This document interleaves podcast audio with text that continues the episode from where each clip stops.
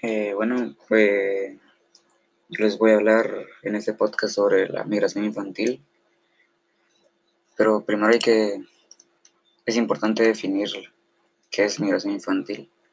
La migración infantil es cuando un niño o niña o lo que sea, por diferentes situaciones o, o, la, o por las situaciones que estén viviendo, emigran de un país a otro, en unos casos acompañados por sus papás y en otros casos mandados por ellos sin ningún adulto que los esté acompañando.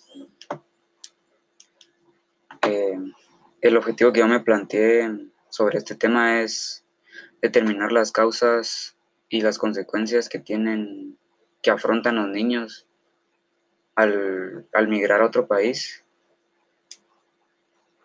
Y para alcanzar este objetivo me planteé varias preguntas las cuales son eh, determinar, eh, sí, determinar las causas que llevan a un niño o a los papás, más que todo principalmente, a, que migren hacia otro país. Bueno, las, las causas son, son, son muchas, todas las familias viven diferentes situaciones y dificultades, pero las más, como que las más, las que pasan más es, es la pobreza los papás tienen un trabajo, pero no se dan abasto para pagar comida, en algunos casos educación para los hijos y así. Y los mandan a, que vayan a buscar trabajo a, a otros países, por ejemplo Estados Unidos o algo así, o Canadá. Otra, otra causa es que tengan como problemas, o sea, los, papás están metidos en problemas de deudas y así, entonces como para proteger a, sus hijos los, los sacan del país para que estén a salvo. Pues. Y las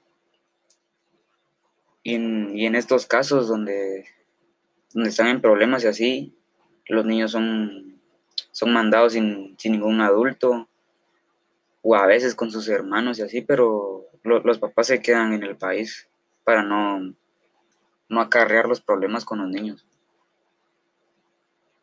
Y aquí es donde pasamos a mi segunda pregunta, que es ¿qué consecuencias tiene la migración infantil?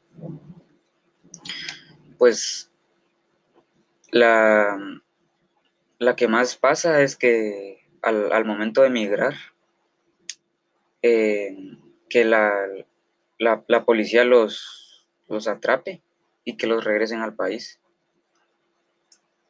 Sin importar las causas y todo eso, solo los, como no van sin papel, sin, sin documentación, pues los regresan a su país. En el peor de los casos, eh, son mandados los niños para que pasen fronteras, son mandados con coyotes y así. Y en el peor de los casos, estos coyotes, pues raptan a estos niños, los secuestran, los venden, los prostituyen y así, en el peor de los casos, pues puede pasar eso.